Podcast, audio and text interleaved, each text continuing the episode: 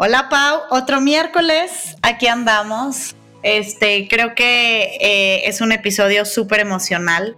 Eh, de repente eh, hablar de estos temas es complicado. No, no, sé hoy en día en tu caso, pero para mí como que me llega, me llega mucho al corazón. Este, pero bueno, al final, eh, un poquito con lo que empezamos el episodio, hablamos de no es lo que nos pasa, sino lo que hacemos con las situaciones difíciles que nos pasan, ¿no? Que muchas veces nos causan dolor o sufrimiento. Y no sé para ti cómo tú reaccionas, ¿no? Ante situaciones difíciles que te han sucedido, ¿cómo le has intentado dar la vuelta? Uy, es que depende, yo creo que mucho de la situación pero a mí me pasa mucho el tema de quererme distraer, según yo, con muchas cosas, ¿no? Que lo hablamos en el episodio, que a veces es un camino un poco más fácil, que dices, a ver, estoy pasando por algo muy cañón, entonces hago mis planes con amigas, planeo un viaje, hago esto, hago esto, pero, puta, yo creo que al final sí acabas alargando ese proceso porque yo creo que el primer paso es enfrentarlo, enfrentar tu dolor, enfrentar que te sientes mal, enfrentar tu tristeza. Y de ahí, claro, no quedarte estancado en ese, en ese papel de víctima de tristeza y de dolor, eh, pero, pero no salir corriendo y llenarte de actividades porque luego también a mí me ha pasado que estoy ya a full, eh, me super, este, me, me, pongo de super overachiever en la chamba, o sea, es de que me, trato de distraer en, en, en, lo que más me distrae, que normalmente es el trabajo. El trabajo con amigas, o planear un viaje, y pues eso te acaba alcanzando, ¿no? Te acaba alcanzando la tristeza y llega un momento que pues truenas, truenas y todo se viene abajo y en lugar de decir, sí, estuve muy distraída, estuve muy contenta, estuve es como de repente e, este derrumbe puede ser mucho más difícil o mucho más eh, profundo que realmente haber empezado a lidiar con el dolor desde el punto cero, ¿no? Entonces, sí, por ahí creo que me ha pasado varias veces, ¿no? ¿Tú? Pues sí, no, ahorita más bien eh, que lo platicabas, creo que en mi caso ah, eh, he tenido que lidiar con situaciones bastante complejas, ¿no? Eh, que ahorita no voy a entrar como en mucho detalle, este, entre muertes y más cosas, eh, que me han causado mucho dolor y fíjate que es bien chistoso. Yo como que las cosas más de que de repente, eh, no sé, veo que a alguien le pasó algo y me dan muchísimas ganas de llorar y lloro hasta con Bambi, pero ante esas situaciones de dolor muy cabronas, generalmente al principio no muestro como tanto sufrimiento porque me dedico a solucionar. O sea, mi primer reacción es solucionar, o sea, no te puedes derrumbar y antes de que te pongas a tienes que solucionar, tienes que ser fuerte, tienes que soportar, tienes que solucionar, tienes que ser el apoyo de o el trampolín de algo, o sea, algo, ¿no? Y, y, después justo me pasa que muchos meses después ya me entra la etapa de, de, de, vivir como esos duelos de mi propio pues dolor y el sufrimiento para sacarlo, donde yo a veces hasta sola en el baño, en mi cama y así es de poder llorarlo y de, y de no, o sea, de poder sacarlo, ¿no? Pero pues bueno, eh, es muy, muy personal. Y creo que la historia de, de Alex este, es de verdad eh, increíble para poderla escuchar y, y, y podernos también identificar de, de, cómo podemos darle siempre la vuelta a esa situación que parezcan extremadamente difíciles de superar, siempre hay una luz al final del túnel, ¿no, Pau? Sí, mira, hasta nos parecemos en esa parte. Es que somos muy intensas y muy doers. Ese es el problema. Que muchas veces es un gran, gran beneficio y una gran cualidad, pero pues a veces también nos juega del otro lado. Entonces, me encanta, Nat. Vamos a escuchar este episodio y espero que les guste poner el mito sobre la mesa y descubrir las distintas caras de la moneda hasta llegar al hecho. Es un espacio donde dejamos en la puerta los juicios y hablamos abiertamente de temas tabú con los que crecimos social y culturalmente, como el sexo, la vida en pareja, finanzas, maternidad, carrera laboral, salud y bienestar. Nos acompañarán diferentes invitados, tanto especialistas como gente que a partir de su experiencia nos revelan una parte de su verdad. Somos Natalia Ferriz y Paola Reiner. Este este espacio es para ti, para nosotras, para todas las que quieran caminar juntas del mito al hecho. Hola, bienvenidas este miércoles de Del Mito al Hecho. Hoy tenemos un episodio que justo lo platicábamos, llevamos tiempo y tiempo planeando. Me parece que fue las primeras mujeres que le escribí cuando empezamos el proyecto. Este, y pues no habíamos podido cuadrar agendas, esa es la verdad. Hoy con nosotros está una mujer que ya es más chilanga que una torta del chilaquí, la verdad. Yo tuve la oportunidad de conocerla por Romina Sacre hace ya varios años y aunque debo confesar que lo primero que me impactó fue su belleza, ¿no? A cual yo siento que cualquiera tendría un crush con ella, hombre, mujer, lo que sea. Este, lo más padre, la verdad, de ella es su forma de ser, es alguien súper neta, es este, sobre todo como muy, muy chida, ¿no? Es una mujer que pese a las adversidades ha sabido moverse, evolucionar y seguir sonriéndole a la vida. Eh, es podcastera, bloguera y emprendedora y pues yo creo que es la sueca más mexa. Está con nosotros hoy, Mexale en Del Mito al Hecho. Bienvenida, Alex. ¡Hey! ¡Qué introducción! Oye, muchas gracias. ¡Qué honor estar aquí! Si eres más, más mexa que una, una torta de chilaquil o qué? Sí, siento que sí. Ahorita cuando voy a Suecia, me siento como extranjera ahí, como súper tonta de, discúlpame, ¿cómo funciona esto? Y todos así de, pues, ¿cómo qué? Y yo, es que no sé. Pero sí, siempre digo que soy mexicana en, en, el corazón, sueca por nacimiento, nada más. Me encanta, me encanta. Pues, pues bueno, Alex, la verdad es que, bueno, quisiéramos entrar de lleno a, este mito y a, y a, este episodio que tenemos tantas ganas desde hace mucho tiempo. Y pues en realidad muchos, muchos de los temas que tocamos en el podcast Em, son de las realidades que experimentamos día a día, ¿no? Y una de ellas, que yo creo que es la más cabrona, es el hecho de vivir, ¿no? Con todo lo bueno, lo malo, las cosas increíbles, los obstáculos, las risas, las pérdidas, las renuncias y un sinfín de cosas, ¿no? Nos enseñan también que nuestra mayor meta en esta vida es esa ansiada felicidad, pero nunca nadie nos dice el otro lado de la moneda, ¿no? Y aún peor que pues que la tristeza, el dolor y el sufrimiento lo tienes que evadir, ¿no? A cualquier costa y, dependiendo de la situación, también te puede dar el pase libre para quedarte en ese estado que puede llevar, llegar como a un criterio de victimización. Hoy de, eh, bueno, sí creemos que hay de historias a historias, lo sé, y no se trata de hacer menos otras situaciones, pero en tu caso, Alex, viviste una tragedia, si es que se le puede llamar así, hace ya casi cinco años me parece. ¿Y qué pasa cuando la vida te pone contra las cuerdas, ¿no? Y experimentas ese dolor que supongo se vuelve inexplicable y el proceso de darle la vuelta justo para empezar a entender que no es lo que te pasa, sino lo que uno hace, o sea, más bien qué es lo que uno hace con lo que le pasa. Sí, pues bueno, hace, hace ya casi cinco años mataron a, mi pareja y fue obviamente, como tú dices, algo inexplicable. O sea, es algo que no deseas a ni tu peor enemigo y la, la situación fue como muy dramática, fue como muy inesperado, fue un asesinato de 13 balazos en su pecho y estar en esa situación cuando cuando te das cuenta que tu pareja está desaparecida y no llega y empiezas a tomar acciones que jamás te hubiera imaginado de que necesito ir al MP, de repente estoy con ese papel que has visto en el metro que dice como persona desaparecida, como sabes, ojos claros, tal, tal, tal, una foto y me acuerdo cuando me dieron como esos papeles, como estaba temblando diciendo que eso no está pasando, o sea, eso no... De película. Es de película y justo como tú dices, yo creo que muchas veces con todo lo que nos pasa, estamos viviendo nuestra propia película.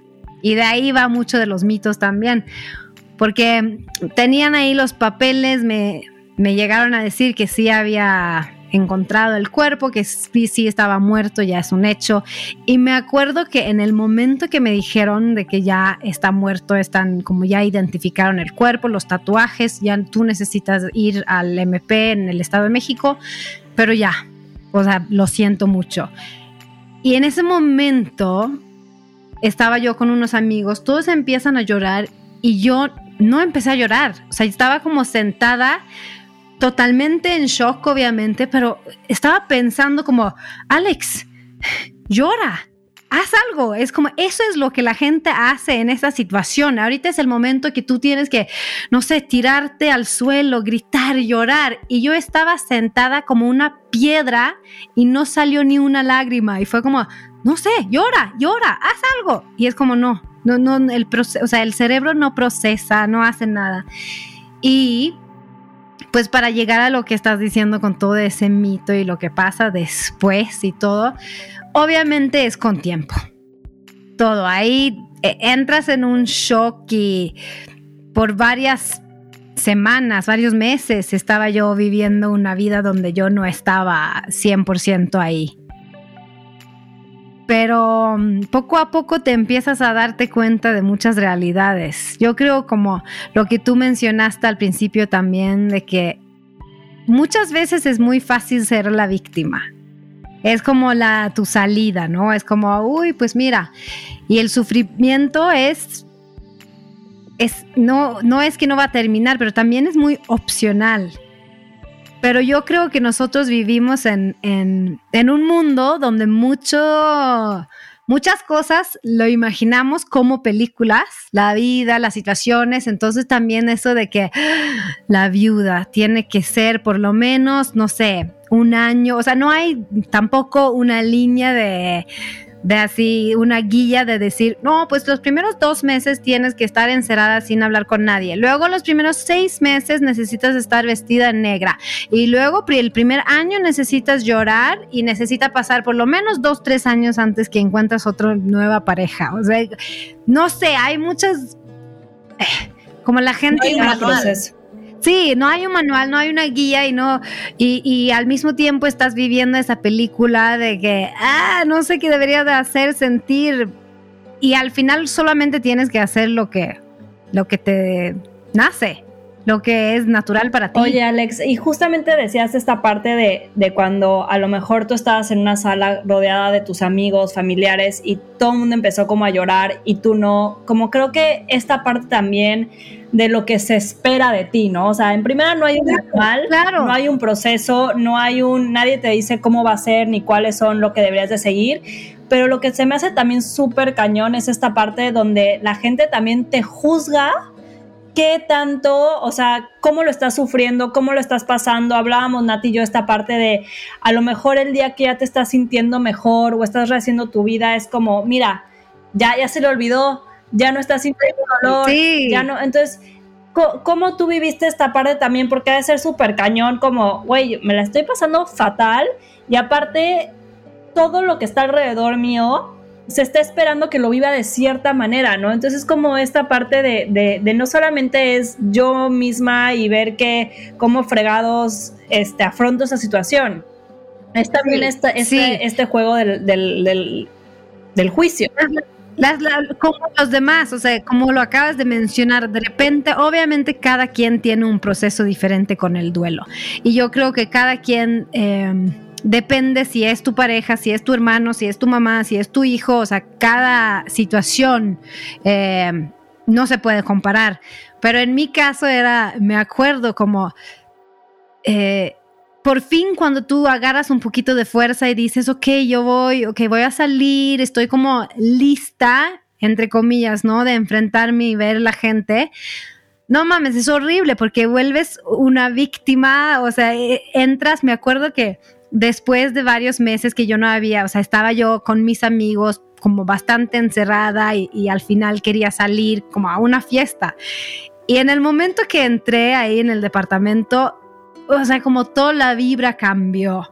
O sea, toda la gente era como, oh, ah, ¿cómo vamos a actuar en frente de Alex? ¿Qué vamos a decir? Ah, y de repente sientes como, no mames, estoy haciendo que todos se sienten incómodos porque yo estoy con mi presencia. Entonces es como que entras ahí como un elefante rosa y de repente todos que estaban riéndose, chupando, jijiji, jajaja, ahorita es como, eh, Ah, ¿cómo, has estado? no, ¿qué, pregunta tan tonta. Eh, le quería decir, y tú como, ok, ya, creo que ya me quiero ir porque eso no, no, no estás cómoda ahí. Y es justo lo que mencionas, al final todos tenemos esa idea, o no sé, como, no sé si llamarle idea, pero mucha gente tiene la esperanza de ti, o sea, esta chica ahorita va a sufrir así porque yo lo he visto en la tele y yo he visto que en la película cuando pasan es así, así, así y al final pues no es una película, es nuestra vida. Y si he aprendido algo de esa experiencia, es que yo después de, de de unos meses, como que una amiga mía estaba muy insistente de que quería que Alex tienes que ir a terapia, tienes que ir a terapia, y yo como que no, no, no, andaba yo así como medio alcohólica, la verdad. Eh, y ella como sí, ya, ya necesitamos de como hablar de eso, necesitas un profesional, no es lo mismo. Y eso, eh, quiero aclarar, o sea, no es lo mismo hablar con tus amigos que ir a hablar con un profesional.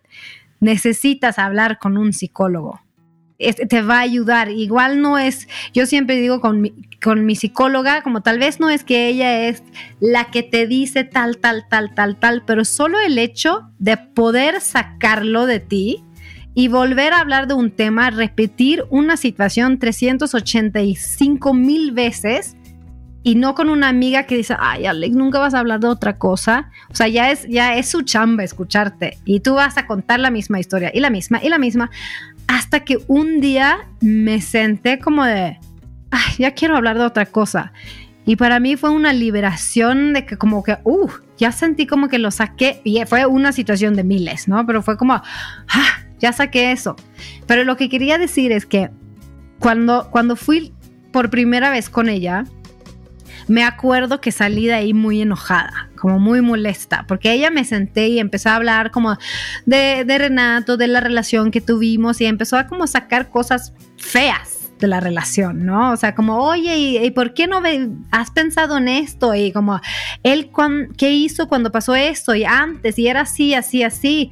Y yo, y yo estaba ahí diciendo como, qué maldita. Estás faltando el respeto. Ajá, como de, güey, mira, se acaba de morir y tú ahorita estás sacando como esa parte fea. ¿Qué te pasa, estúpida? Y, me acuerdo que salí de ahí de como de, ah, yo no voy a regresar aquí, qué pedo. Ah. Y de repente como se me cayó el 20, dije, claro, ya vi qué está haciendo. O sea, cuando gente muere, nosotros lo idealizamos todavía más. Sí, exacto, lo ponemos en un pedestal y es como, no, no, no, esa persona era lo máximo de lo máximo, no, no tenía errores. Y cuando hablamos de esa persona es como Dios brillando. Y cuando ella me hizo quitarlo de ese pedestal, para mí fue como más fácil de poder procesar lo que había pasado en un como en un plano, real. O sea, ni arriba ni abajo, solamente lo real. Era como de, güey, él tenía su lado bueno, su lado malo, era humano, como cualquier otro. Y no tenemos que verlo como lo mejor brillando, ya sabes, my precious. O sea, no, era un, un hombre tal cual. Eso pasó. Ahorita, Alex, esto es tu vida, donde tú eres la protagonista, él fue antagonista, o como se dice, y tú vas a tener que seguir y obviamente no es algo que dice, ay, desde ese día sí lo podía hacer y como pasó, no pasó nada. No, claro, es un proceso de, de mucho tiempo. Pero me acuerdo que esa cosa fue algo como que para mí fue un game changer. Porque luego después como salí, podía como avanzar con mi proceso de duelo y podía darme cuenta cuando muchos amigos o familiares o así estaban como todavía con, con él en el pedestal. Entonces ahí fue como que yo por lo menos he trabajado ese primer paso. Que siento que también me va a ayudar. Alex también pasa, no sé, o sea, cuando alguien muere es mucho más evidente, pero hasta cuando terminas una relación o cuando ya sabes, te acuerdas solamente de lo bueno, ya sabes, como que idealizas a la persona porque ya no estás con ella.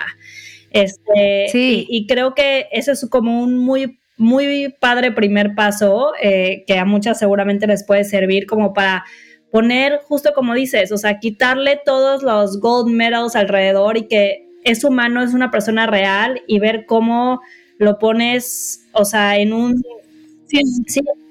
En un plano más neutro, ni arriba ni abajo. Ajá, exacto, un plano neutro. voy a hundir para que yo salga más rápido. Sí, no. No, y además de ahí, siento que es más fácil para ti porque ya saben, el duelo tiene sus diferentes pasos, es como la, el shock o la negación y luego es el enojo y sí cagadamente, o sea, en mi caso pasé por esos pasos así de pum, pum, pum. Y al principio leí un libro que se llama em, La muerte, un amanecer, que está escrita por Elizabeth Kubler. Y ese también, ese libro me hizo como, no sé si entender más cosas, pero me ayudé en el proceso también, me ayudó en el proceso. Y, y ahí cuando leí de esos como eh, pasos del duelo. Dije, ay, pero no, como que todos no somos robots, no pasa lo mismo, no va a ser así, quién sabe. Y la verdad sí fue así, o sea, al final es un estudio, es así como funciona nuestro cerebro.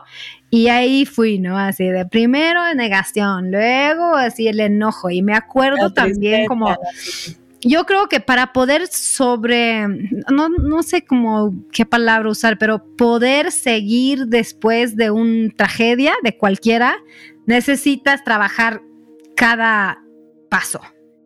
Y con el enojo yo tenía muchas cosas, porque la verdad es que cuando alguien muere en esa manera como murió Renato, no sé si la gente como entiende que, o sea, sacan todo de ti ya saben todo, o sea, qué pasó con qué. Entonces, obviamente yo me enteré de muchas cosas que yo no sabía. Entonces estás trabajando un duelo de que ya no está y que está súper trágico lo que pasó, pero al mismo tiempo te enteras de cosas que no tenías idea. Entonces ahí también estás de repente de que, fuck, güey, ¿quién estoy o sea, ¿a quién estoy extrañando? ¿A quién duelo, no? Ajá, sí, ¿de qué es eso, güey? No tenía idea y no sé qué, porque, ¿para quién estoy llorando? Entonces, para mí fue trabajar como dos duelos diferentes al mismo tiempo también. Y, que conocías la otra parte que a lo mejor no conocías, ¿no? Ajá, y en ese momento cuando quieres tener la persona enfrente de ti por la, por la confrontación de que ¿qué es esto y esto y esto y esto y este? Pero no hay, o sea, es como llegar a un momento donde dices, tengo que aceptar que nunca voy a tener las respuestas, porque normalmente vivimos así, es como pasa algo y es como, bueno, yo voy a entender por qué o eh, me van a contar en algún momento o quiero las respuestas de lo que sea. Y aquí fue como de, güey, ya no hay respuestas, olvídalo, nunca las vas a tener. Entonces el enojo ahí también estaba explotando por todos lados y yo creo que ahí para cualquier persona que está pasando por un proceso, un duelo así, es muy difícil eh, como dirigir tu enojo. Porque ahí también como un consejo, si alguien está cerca de una persona que está pasando por eso, ten paciencia porque si hay explosiones de enojo que no es hacia ti o como tú realmente no tienes nada que ver, pero no sabes cómo controlarlo. Es como de repente estás súper enojada con alguien y es como no es personal, es como no sé dónde sacar todo. Canalizarlo. Exacto. Entonces tuve como muchas sesiones también ahí en terapia donde pude al final llegar al al soltar y al perdón. Y eso también me acuerdo que fue como una liberación donde dices, ya, ya, la única persona que va a cargar con eso soy yo, o sea, ¿para qué? La vida, si, si he aprendido algo ahorita es que la vida es corta y así, ya, perdona, olvida. o sea, gente que quedan como enojados por tonterías y todo eso es, ya, no, suéltalo. Sí, suena fácil, pero obviamente es todo un proceso, ¿no? Sí, Tú, Alex, recuerdas, o sea, porque siempre creo que hay en ese proceso, este, hay un momento, digo, en mi situación ha sido muy, muy diferente. Yo perdí a mi mamá hace año y medio y no es ni la misma, o sea, no es ni la misma situación ni nada, ¿no? Pero pero en esta parte también del duelo y en tu caso que también tenías como mucha Ay, es que me parece muy complejo, ¿no? Como que justo mucha gente viéndote a ver si llorabas, si no llorabas, y por qué llorabas, si no, si, si, si, si no llorabas, si, eh, si, si ibas a una fiesta, si estabas encerrada, etcétera. Yo te he escuchado en anteriores entrevistas que obviamente en esta parte primera del duelo, estabas en un círculo vicioso, ¿no? O sea, como de no querer salir, estar encerrada, el tema me parece que del alcohol, etcétera, como este refugio, y de repente cambiaste ese círculo a un círculo virtuoso, ¿no?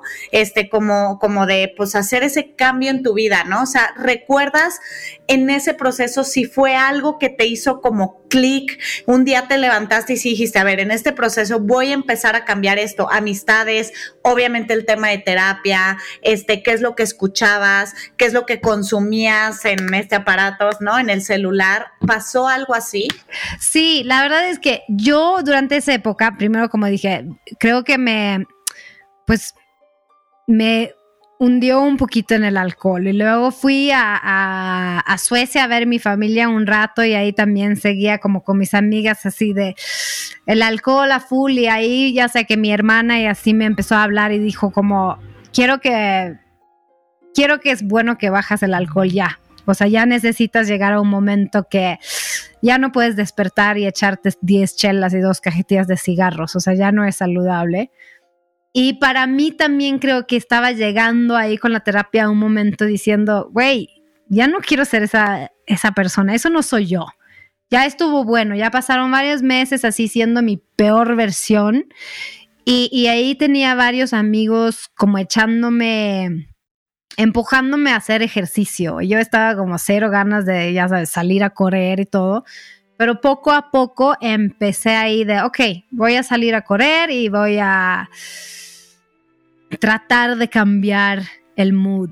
Y de ahí también es algo que he mencionado mucho, siento que el ejercicio me ayudó muchísimo. Ahí fue como, de repente me dio un push y fue como, ok, ya, basta de ser como una víctima aquí tirada, porque como dijiste, es muy fácil ser la víctima. Estás ahí tirada y además con la gente criticándote alrededor y es como no puedes ser demasiado feliz porque entonces es como que es eso, pero si es demasiado triste ya te, te dicen como ya estuvo, ya levántate, entonces nunca vas a complacer a nadie. Y creo que ahí no estaba como muy pegada a las redes sociales al principio, pero cuando tomé la decisión de de no ser una víctima, porque también es una opción, la neta. O sea, es fácil estar mal, es mucho más fácil estar mal que estar bien. Entonces, este que, ay, no, no tengo ganas, pobre de mí. Pero me acuerdo también en específico un día que me desperté y, y estaba en mi departamento y salí al, al balcón y estaba como tres horas viendo todo lo que pasaba afuera y fue como el momento donde dije, órale, o sea, como ya mi mundo se, se derrumbó y aquí afuera todo sigue igual. O sea, nada ha cambiado. Aquí el güey que grita por los coches sigue ahí. Los que pasan de la basura con el ting, ting, ting, ting, ting, siguen pasando. El güey saludando a tal. O sea, ya todo sigue igual. Es igual cuando vas a ver un atardecer. O sea, el sol sale y el sol baja todos los días igual. Entonces ahí fue como, güey, estoy haciendo mucha drama. O sea, yo soy parte de ese proceso y la verdad soy también fiel cliente que algo pasa después, quién sabe qué. Pero ya, a levantarse, a empezar de nuevo y, y ver qué pasa. Ya. Y como tú dices, no es cuestión de estar llorando, pero ahí también hubo mucha gente que dijo eso pasó demasiado rápido, eso pasó muy lento, eso pasó tal cual, y cómo podías hacer eso, y, y, parece que no lo extrañas, y es como, parece que no lo extraño, o sea, porque lo que ves en redes sociales o qué. O sea, no, no, tienes idea de lo que está pasando en mi cabeza, de lo que yo pienso en la noche, de lo que estoy viviendo, solamente porque no salgo en mis Insta Stories de que. Ah". entonces ya toma la decisión que, ay, tú no lo amabas. Eso, eso es algo súper cañón que lo hablábamos. Nat y yo, o sea, bueno, yo le dije a Nat cuando estábamos preparando el episodio, porque le dije como, está muy cañón porque no puedes estar como dices, como llorando todo el día, llorando, o sea, si te pasó una tragedia, si te pasó, si estás sufriendo, o sea, cualquiera que sea la situación, ya sabes, un duelo, una separación, un, no sé, lo que sea que estás pasando, no puedes estar toda tu vida o enseñándolo, como dices, de que estoy llorando todo el tiempo, o, o sea, al final o sea, Nati y yo somos mamás, ¿no? Entonces dices, no vas a dejar de ser mamá, de atender a tus hijos, ya sabes, o como que no, no, no, no es que no te duela igual, no es que este, no, no sigas en, tristeza o no sigas eh, con dolor, pero es imposible que lo estés enseñando todo el tiempo. Entonces no tiene nada que ver como con que sigas teniendo, o sea, al final eres una, un ser humano, un, ser humano adulto, tienes responsabilidades, tienes una chamba, tienes, ya sabes, o sea, eh, eh, seguramente no puedes parar porque necesitas también seguir generando dinero, no sé, o sea, y el hecho que no estés todo el tiempo llorando, todo el tiempo externando ese dolor, no significa que no lo tengas. Y eso es algo muy cañón. Sí, como tú dices, me acuerdo muy bien una de mis mejores amigas, Stefa, de hecho la que hace el podcast conmigo, ella estaba embarazada cuando pasó todo eso y ella tenía un eh, hijo de antes. Entonces, en el proceso que estaba pasando todo eso, como ella ayudando, cuidándome a mí, teniendo su familia, estando embarazada, o sea, obviamente el proceso para ella fue muy diferente. Renato era su mejor amigo pero ella no puede llegar a su casa con su hijo y, ya sabes, dejar de trabajar y hacer las cosas en la casa. O sea, tenía que estar muy enfocada.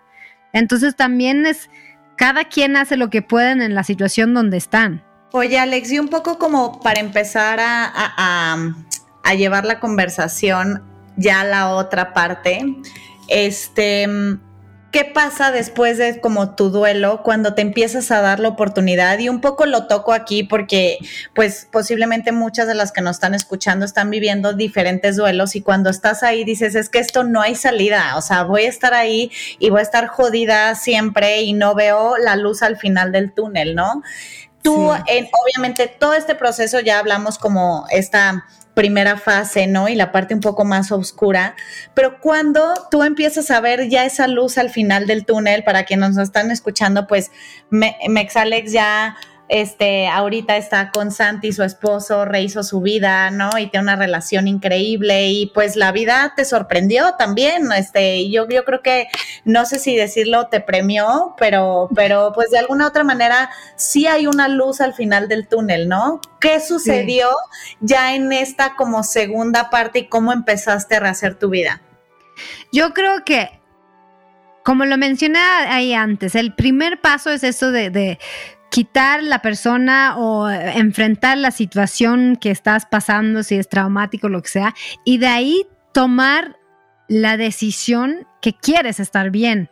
Porque yo siento que a veces, sí, es, es suena duro, pero es una opción. O sea, lo puedes enfocarte de, ok, ya me voy, aunque no tengo ganas de levantarme en la mañana, me voy a levantar, me, me, voy a arreglar, me voy a salir. La única cosa que quiero hacer es tirarme aquí, pero no, no voy a salir. Y es como cualquier persona que, no sé, nunca, no soy como profesional ni nada, pero si estás pasando por, por una depresión o lo que sea, el primer, la primera cosa que tienes que hacer es, es hacerlo.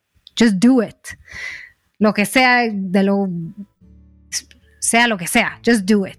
Y después creo que tienes que ser muy egoísta, porque como mencionamos, hay mucha gente que te va a criticar, hay mucha gente que va a tener sus opiniones y al final eres tú. O sea, es tu vida y tú tienes que hacerlo y la gente que se va y la gente que viene es porque así va a ser. Confía el proceso, pero ponte tú primero. Y sin sentirte culpable, sin sentirte egoísta, porque a veces es como, uy, no, pues yo, es como, no, no es egoísta, es, es ser protagonista de tu propia vida ya. ¿Cómo fue ese proceso para ti de no culparte y dar, o sea, y dejarte fluir, pues? Yo, yo siento que para mí igual fue o sea, una situación bastante rara porque como estuvimos así en el ojo del, del, público, de revistas, de gente hablando, entonces te esperaban mucho y al final se volvió un chiste para mí. Era como de, estaba con uno de mis mejores amigos gays y era como, ay, mírala, o sea, y me acuerdo que muchos comentarios en las redes sociales fueron como, ya sabes, puedo ver la P en tu frente y eso, eso significa que tú eres así, así, qué pinche vieja y como de, o sea, hasta mensajes de amenazas que tuve que mandar a la policía porque es como ya te vamos, o sea, eso es tu culpa y también te vamos a matar y pero, fue como muy exagerado todo que al final dije ya, ya, güey, esa es una puta broma todo. O sea, ¿por qué creen que tienen el derecho de meterse en mi vida y decirme cómo tengo que vivirla? ¿Cómo tengo que actuar? ¿Con quién tengo que salir? ¿Cuándo estoy lista para tener una nueva pareja? No.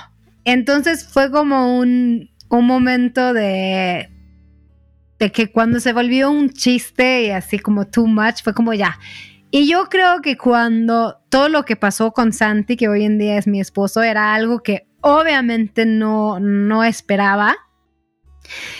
Y, yo al principio también pensaba que yo estaba loca, ¿no? O sea, él, él, él era un amigo ahí cercano en todo el proceso y de repente que digo, hoy creo que siento algo por él. Pero fue como, no, pues igual estás loca porque igual es como toda la gente, ¿no? También te meten ideas en la cabeza, es como que tú no estás lista y eso es como, tú estás un poquito confundida y tú lo que necesitas es tal. Me acuerdo que una amiga dijo como, ah, igual necesitas ir a Bali y eh, hacerte como un certificado de yoga. Y yo, ¿Por? O sea, ¿en qué, cuándo, desde cuándo soy yogi y qué voy a hacer en Bali haciendo una, o sea, ¿qué? Y me acuerdo que otra, otra, eh, sí, pero sabes, o sea, tú así de, ja, y me acuerdo que hasta mi propia hermana, la que vive en Suecia, me dijo como, yo creo que necesitas regresar a vivir en Suecia, y yo, ¿qué voy a hacer en Suecia? Y me dice como, no sé, o sea, lo que sea ahorita, trabaja en el súper, eh, como reas tú, o sea, tienes que rehacerte tu vida y yo, ¿me estás dando la recomendación de irme a trabajar en un súper? O sea, ¿qué quieres que me cuelgo? O sea, ¿qué es esto? no. Luego también siento que es más fácil esta parte de, de, de evitar, ¿no? O sea, como que a lo mejor vete a Bali, haz un curso de yoga, regrésate a Suecia, este, como esta parte de evadir y evitar, pensando que eso va a hacer que el dolor se esfume y luego ya regreses lista a tu vida como si ah, esta certificación en Bali me hizo este olvidar completamente, no lo afronté y siento que contrario. Claro, no, ya conecté con Buda o quien sea y entonces ya entiendo la vida y soy una nueva y nada más te ya no me duele. O sea, no, así no funciona. Más bien tienes que enfrentarlo y yo creo que cuando empecé yo a sentir cosas por Santi tuve que como cuestionarme mucho primero porque dije, tampoco quiero ser confundida, tampoco quiero como ya sabes, meter, o sea, obviamente al principio no sabía como que si era mutuo o no, pero cuando empecé, porque fue yo o fui yo que, que tuve que tomar como el primer paso, ¿no? Así de que, oye, fíjate que creo que siento algo. Te tengo noticias. fíjate que mm, eh, me gustas. Entonces hablamos mucho del tema antes que, que decidimos de dar la oportunidad, porque obviamente a él también lo criticaron muchísimo cuando decidimos de, ser pareja y fue como, míralo, él está aprovechándose de la viuda y él, eh, pinche oportunista y qué mal y eso no va a funcionar nunca y, o sea, fue como críticas así, lluvias. Entonces, la verdad ahí estoy muy agradecida de que él tuvo los huevos de decir sí, vamos a dar la oportunidad y o sea, voy a ser el villano de ese cuento, pero venga, estoy listo también. Porque hay mucha gente que no lo hubiera hecho, obviamente, diciendo como, no, no, no, eso no es como lo correcto en los ojos de la sociedad, entonces, no, mejor no. Pero lo convencí. Ah. y ahora es, mi esposo. Ah. Porque además, ¿cómo es tu vida ahora, Alex, después de esa experiencia tan dolorosa de hace cinco años que seguramente pensaste que no ibas a salir de ese profundo dolor, ¿no? Y que a cinco años a distancia, pues tu vida dio un vuelco, o sea, y te reinventaste y decidiste, literalmente decidiste continuar. Yo creo que también en ese momento o sea, comparando ahorita como tú dices, ¿te acuerdas en esa situación? Ahorita viendo tu vida, me queda claro que es un viaje, no hay como un fin, no es que solamente ahorita que estás aquí ya llegaste al destino y eso significa que entendiste, que te reinventaste, no, yo creo que sí si he aprendido algo es que mm, no hay un fin, o sea, sigue pasando cosas, sigues enfrentando diferentes situaciones, eh, no hay un...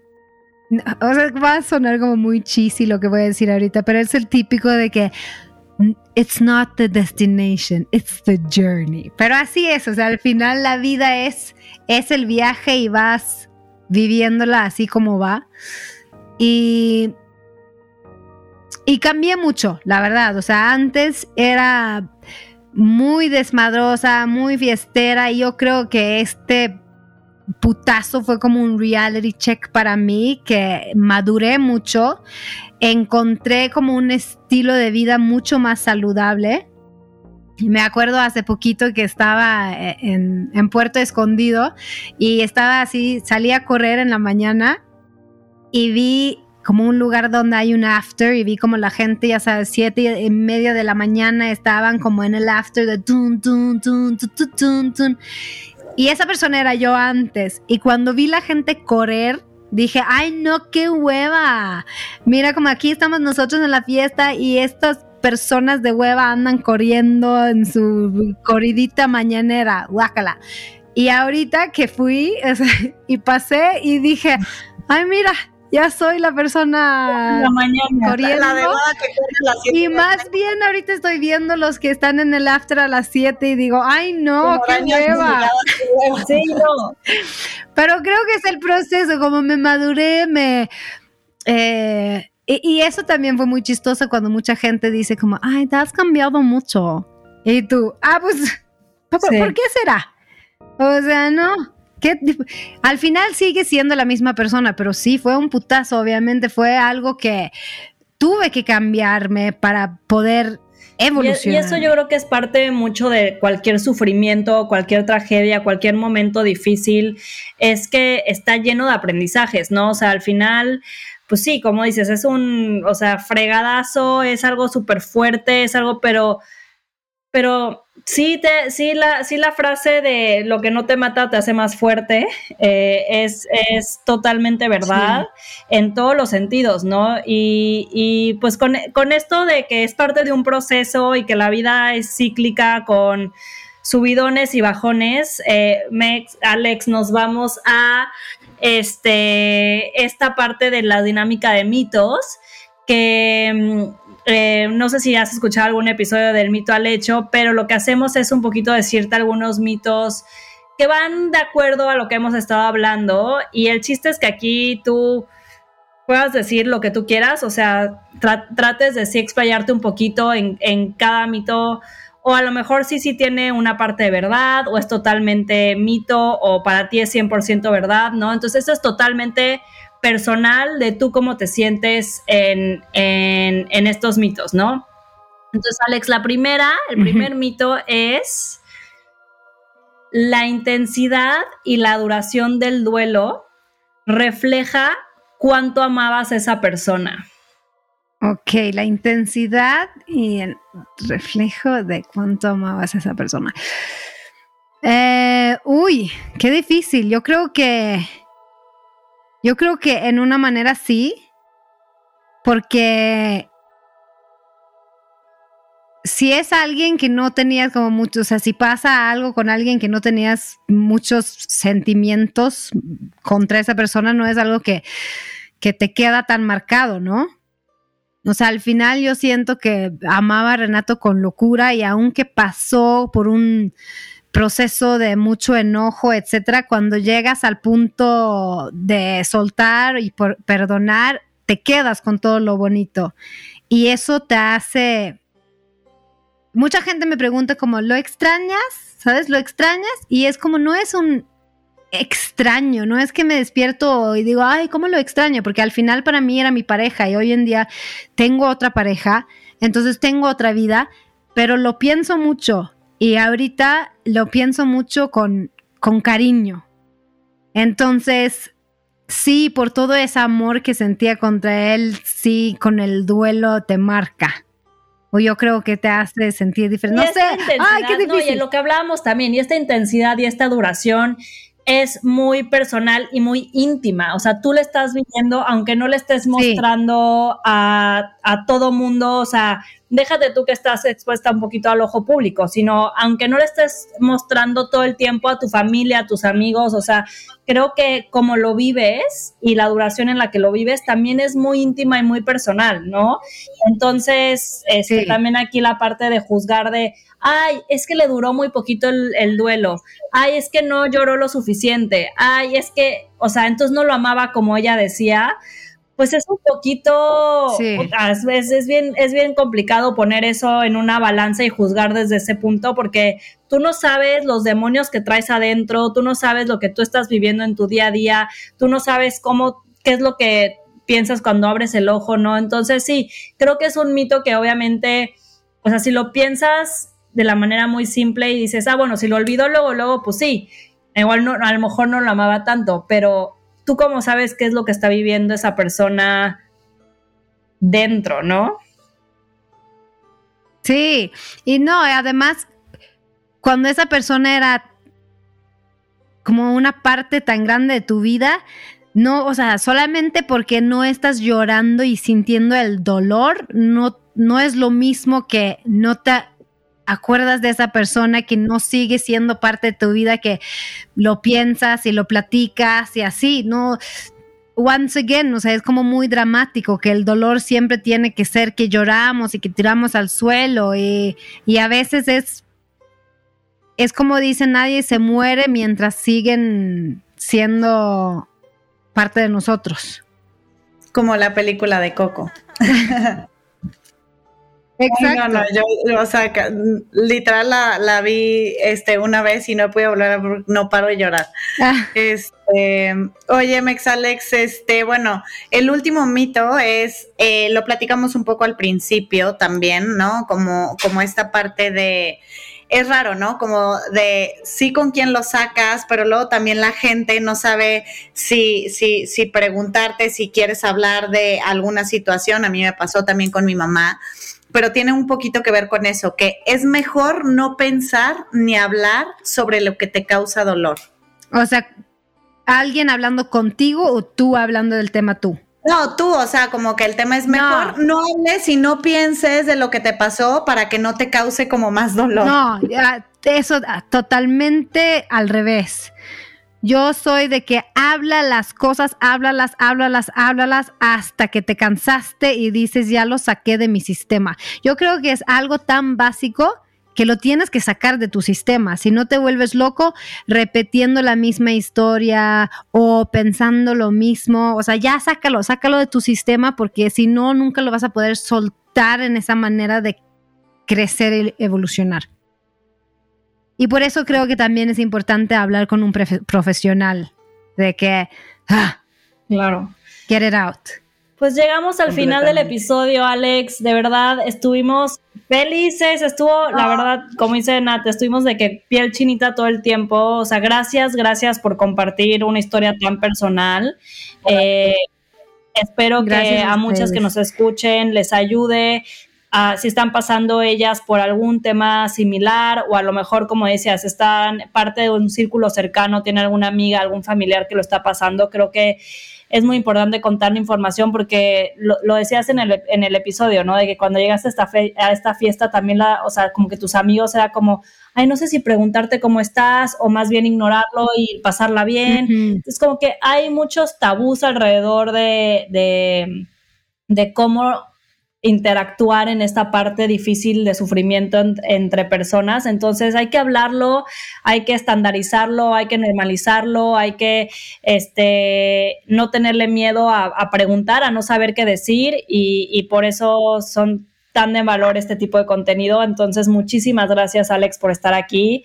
Estuvimos felices de tenerte en, Del Mito al Hecho. Si no siguen a Alex, eh, por favor síganla, es arroba mex-alex y por favor también sigan a Del Mito al Hecho en arroba del Mito al Hecho y nos vemos en el siguiente episodio. Muchas gracias, chicas. Gracias.